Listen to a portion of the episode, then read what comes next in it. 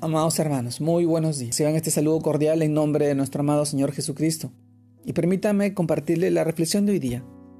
Hoy día domingo 11 de abril del 2021. Y vamos al texto que se encuentra en el libro de Mateo, capítulo 13, verso 44, en el cual nos narra de esta manera. Además, el reino de los cielos es semejante a un tesoro escondido en un campo el cual un hombre halla, y lo esconde de nuevo. Y gozoso, alegre por ello va y vende todo lo que tiene y compra aquel campo. Mateo capítulo 13, verso 44. El tesoro escondido. Es el título de hoy día. Y esto nos lleva a reflexionar a nosotros.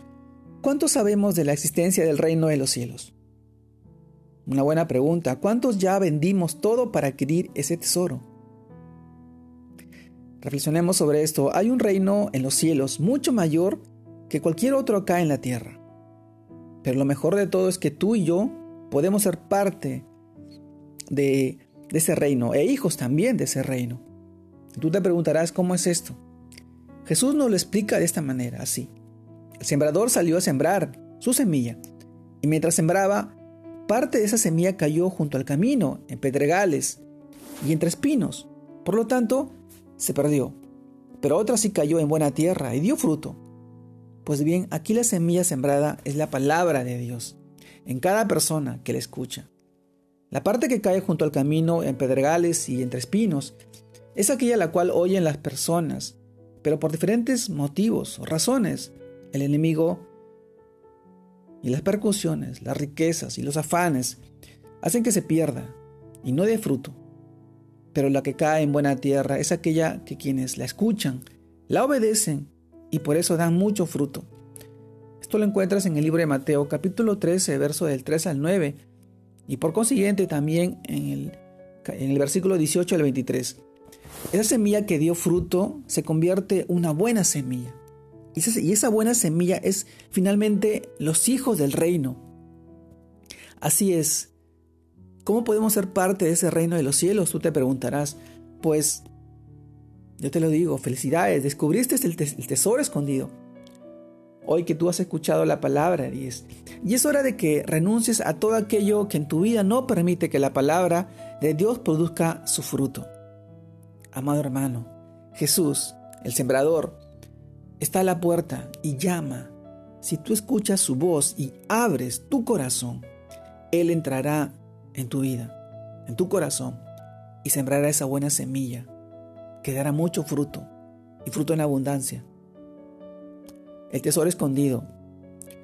Todos vivimos apartados, no pensando que nuestro amado Señor nos ofrecía un tesoro, un tesoro que no está acá en la tierra, un tesoro que está en el reino de los cielos, un tesoro en el cual Él es nuestro Rey y nuestro Salvador, el que procura una vida eterna, una vida más allá de tormentos y sufrimientos, donde enjuagará toda lágrima de dolor, de aflicción en la cual hoy estamos pasando.